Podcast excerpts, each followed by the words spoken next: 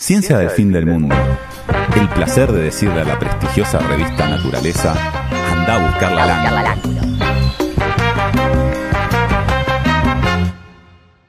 Eri, vas a hablar de, de un debate científico interesante. Eh, les traigo no solamente una nota Ajá. que salió en Nature, en Naturaleza. la revista Naturaleza. Pará, en No, serio, dos. naturaleza le vas a poner. Dos. Dos. notas de Dos. naturaleza. O sea, dos naturalezas. Dos por una. Mm. Em, Después de eso podemos y- hacer boludeces para lo que queda del año. Sí, totalmente. Y además la, eh, la columna se llama Disperso en Ajá. homenaje a un viejo amigo con el que en algún momento tuvimos un programa de radio, Ajá.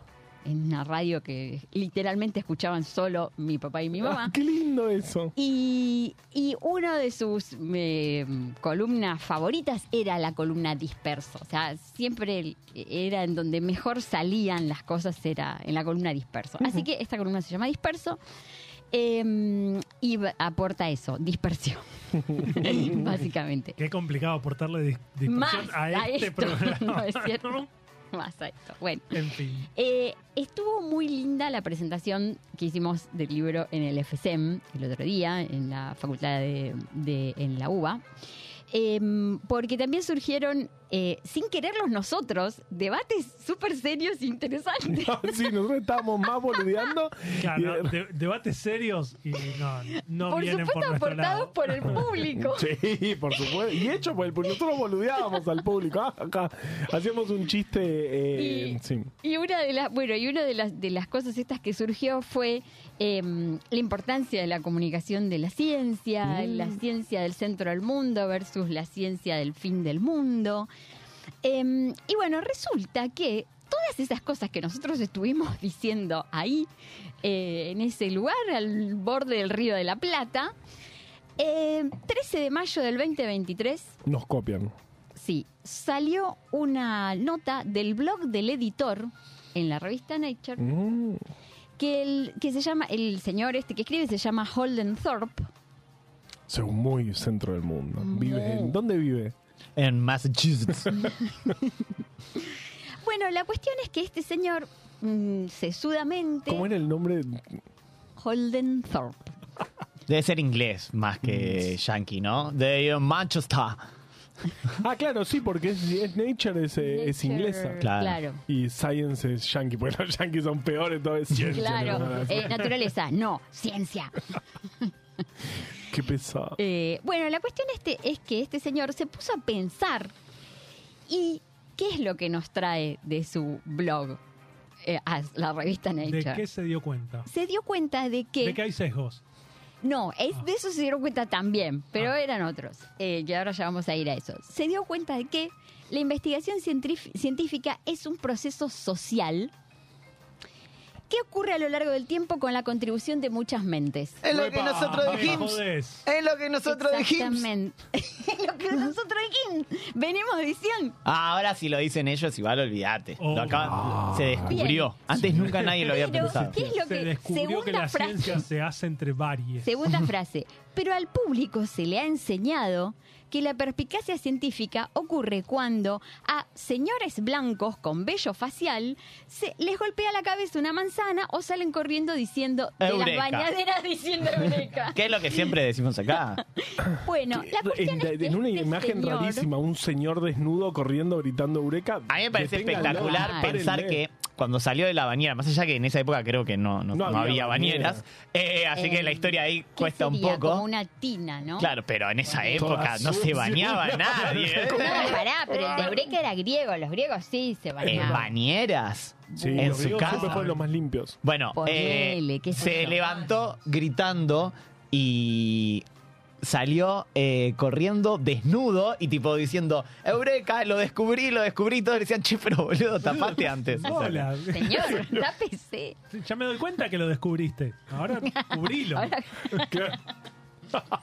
Es como, es como un virus. Es como un el virus, es el virus.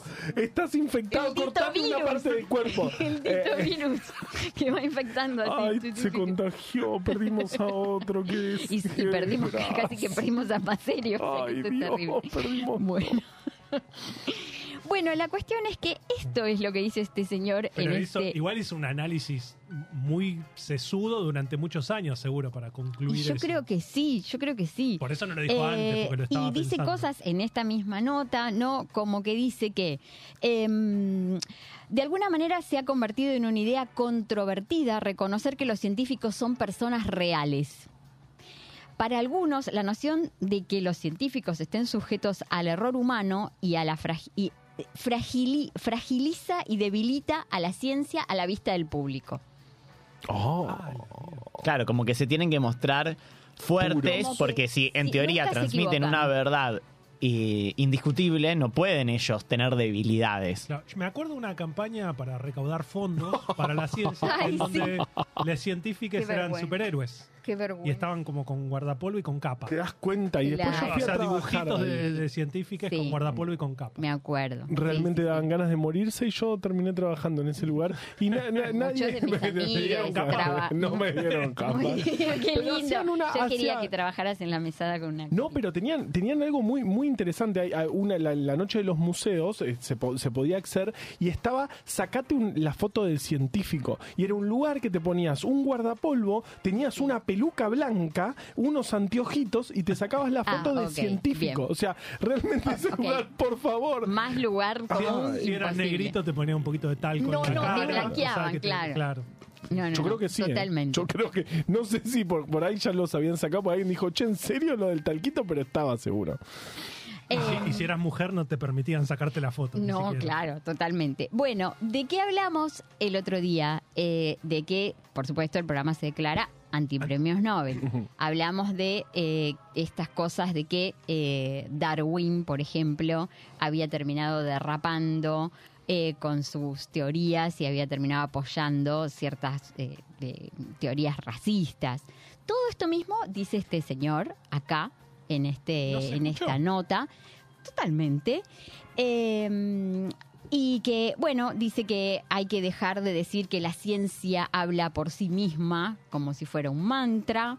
Oh. Eh, tra- trae a colación el tema, un tema del cual yo realmente no sabía, que dice que los oxímetros de pulso, viste los que miden el nivel de oxígeno en la sangre, Sí. súper famosos durante toda la, la pandemia de Sí. COVID, eh, dice que no son efectivos para la gente de piel oscura, Porque inicialmente se desarrollaron Sí, sí, sí. para la gente de piel clara.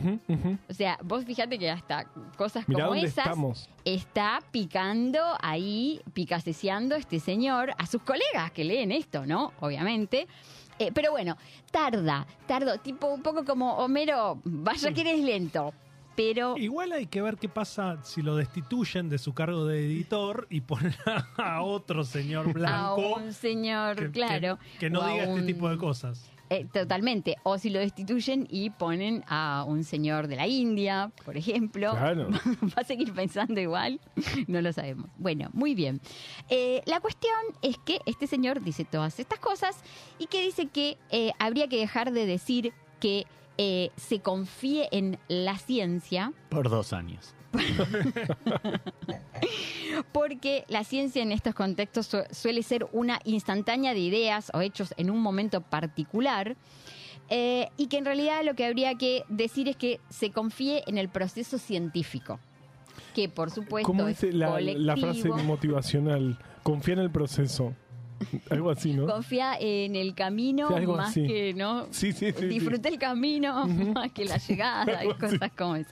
Bien. Gracias, señor. Eh, entonces Nature. dice eh, esto, que confiar en el proceso cien- científico implicaría, eh, bueno, lo que, lo que sabemos ahora, dice, dice esto, lo que sabemos ahora, que la ciencia es el producto del trabajo de muchas personas a lo largo del tiempo. Epa, Oh. epa, epa, epa. Rupturista. Está o bien, sea, pero lo dijeron en Nature.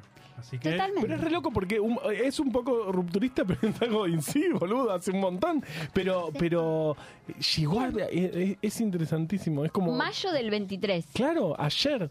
sí, en cualquier momento dicen que no hay que evaluar a las, a las científicas por, por cuánto publican. Ahora mismo, ya decirlo, mismo. ¿eh? Voy por el primero, voy Ah, por la ok, primera ok, ok. nota de Nature. Ahora ya vamos a ver. Eh, bueno, la cuestión es que termina diciendo que los científicos deberían abrazar su humanidad, en lugar de pretender que son un montón de autómatas que instantáneamente llegan a conclusiones perfectamente objetivas. Hola. Holden. Yo creo que hay una larga fila de gente Porque- eh, queriéndolo Boxe- cagar a queriéndolo trompadas boxear, sí. ¿no es cierto? Que, que abrace qué Esperándolo. cosa, que abrace qué. No me jodas. ¿Que yo qué? ¿Que yo no cometo errores? Llegué a la cima de- del, del mundo, soy Dios, y ahora vos me venís a decir que no. No, no. Muy bien. Bueno, Inaceptable. ok.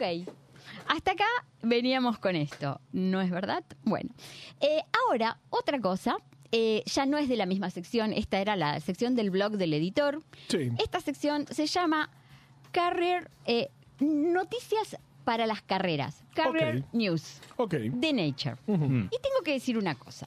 Me costó mucho obtener este paper. Porque, por supuesto, Es pago. Recontra ultrapago. 30 dólares. Ay, pero 30 dólares. Estamos nada. dulces. 29,99. Eh, en Bueno, pesos, CFM, CFM lo cubre. Sí. más o menos, estamos hablando de 400.000 unos pesos. 10 mil pesos, más o menos, un poquito menos. un un poquito más. Depende. Depende- depende- sí, el- en la hora del la día. cotización. No, y con Es, dólar eh, soja, nosotros compramos dólar soja. Dólar, dólar. Soja. Y, y blanqueo. 15 mil pesos. 15 mil pesos. A, do- a Un dólar Swifty. A dólar Swift, eh, eh, mm, ok, lo podemos pagar, comprémoslo. La Bueno, próxima no lo dale. bajes. Por suerte tengo amistades que Sí. me lo consiguen ahí garroneándolo. Eh, así que eh, lo conseguí, pero eh, bueno, esto está publicado el 26 de mayo. Eh, y eh, una señora que se llama Natalia Gilbert. Natalia, la verdad, o sea, pones estas cosas, eh, unas, este, sacas unas conclusiones que son súper interesantes. Estaría muy bueno que las pongas públicas, la verdad, en algún lado. Yo no te digo que En no la lo revista, que claro. no- claro, yo no, te, yo no te digo que no pongas el link a Nature, ya que escribís en Nature, pero en alguna parte de la web, colgalo para que sea como poquitito más Un insumo abierto. de debate. Claro, un poquito más generalizado. Bueno, no. Eh, entonces, ¿qué es lo que dice Natalia? Que se encontraron en eh, un par de, de estudios que eh, hacer anónima la revisión por pares de los trabajos hace el proceso más justo. Y claro, porque Pero para eso tuvieron que hacer un estudio. Para, o sea, para eso tuvieron que hacer una hipótesis. ¿No son hermosos? Ay, por Son muy, favor. muy lindos. Y que dice que, eh, bueno... Que si eh, vivís cerca de tus amigos y tus amigos son felices, vos tenés más chance de ser feliz. Estuvieron dos, eh, eh, dos científicos, un señor que es un científico social computacional de una universidad en los Emiratos Árabes Mm, y otro señor que es un entomólogo de la Universidad de Kentucky.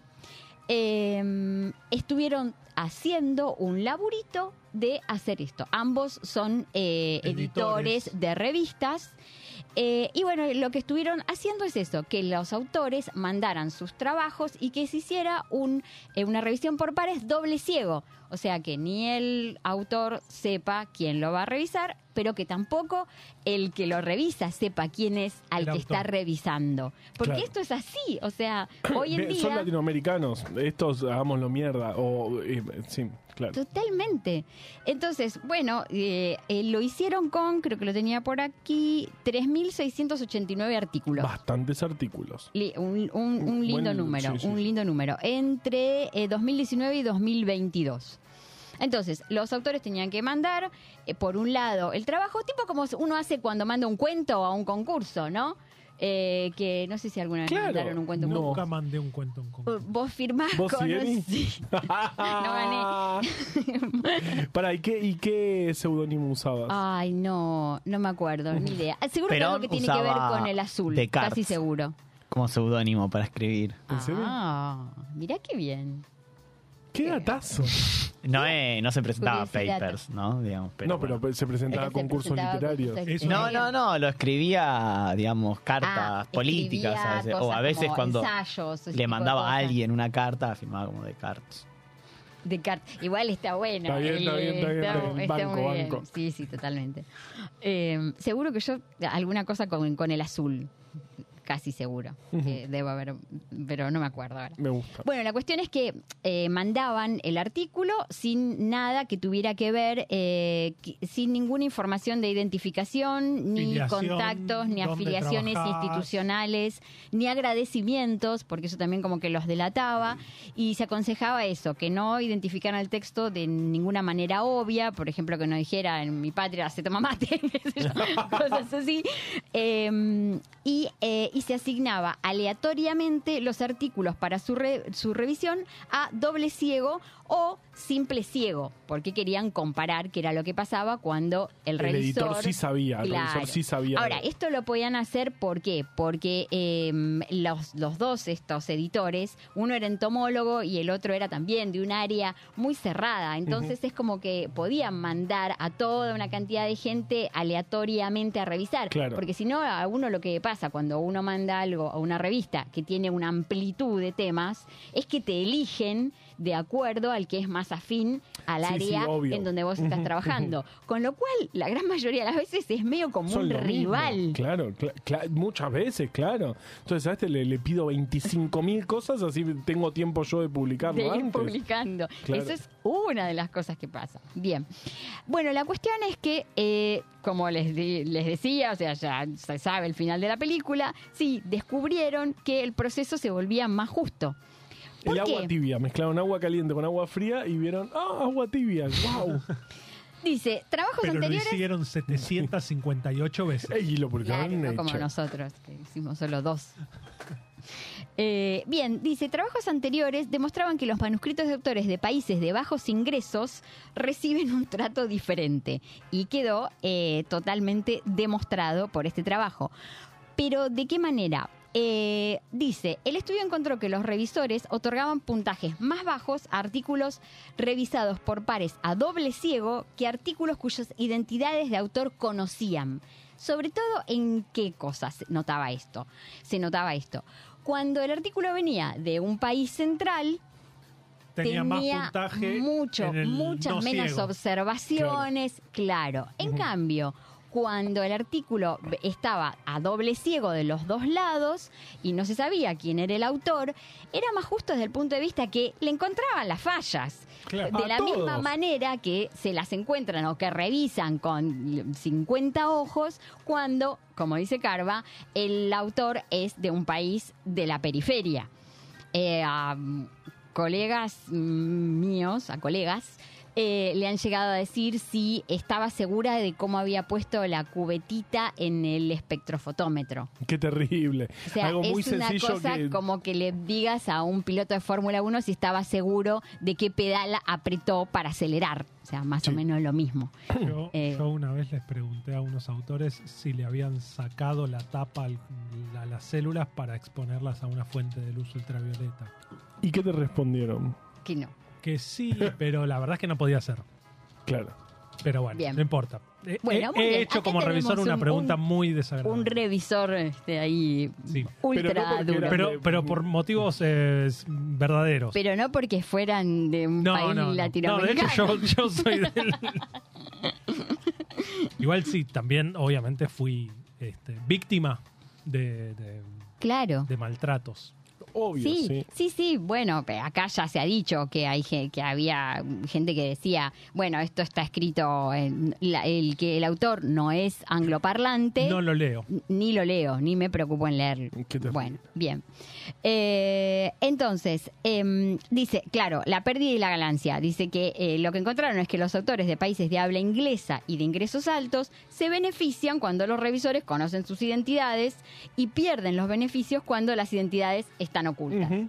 Es básicamente eso. Entonces, ¿por qué se hace claro. más justo? Se hace más justo porque se hace parejo. La vara es la misma, ¿entendés? Para que no era necesario el trabajo, pero bueno, se- Pero bueno, está bien, bien, que lo vos lo querías hecho, hacer. Fox y el otro, que no, no me acuerdo cómo se llamaba, bien, lo hicieron. Felicidades. por Entonces, sus dice blogs. que eh, artículos de eh, autores eh, de las naciones más ricas del mundo, como Estados Unidos, tienen un 68% más de probabilidades de ser enviados a revisión por pares que los artículos de autores identificados como países menos ricos. Y los autores de países de altos ingresos también recibieron puntajes de revisión más altos y además es probable que les pidan con pequeñas modificaciones que lo vuelvan a mandar al manuscrito y que no lo rechacen, Claro. porque eso es la otra cosa que pasa. Los países de la periferia son directamente rechazados, o sea, no es que te piden una revisión, que, que redactes algo de otra forma, y que lo vuelvas a aclarame si te mandar. abriste la, sacaste la tapita y, Claro. y mandalo de nuevo. Y No, de vuelta. Ni, No. ni te gastes. Ni te gastes. Busca una Esto- revista más Sí, o si No. no, te dicen, eh, bueno, hace 874 experimentos con de un costo En 20 promedio de 10 mil dólares cada experimento. Imposible de hacer. Claro, esa es la otra. Sí, sí, totalmente. Cuando te dicen que el N no es suficiente, ese tipo de cosas, y vos sabés lo que te costó. Bien. Eh, y una última conclusión que está buenísima, que dice, sin embargo, ciertos sesgos no parecieron de estar en juego en el estudio. En particular, los investigadores encontraron que la revisión por pares dobles ciegos no afectó el resultado de los artículos escritos por... Chinos. No. Chichichi, el otro... El Argentinos. el 50%, el más del 50% del mundo es Mujeres. exacto. Correcto, doble medalla de construcción paradito.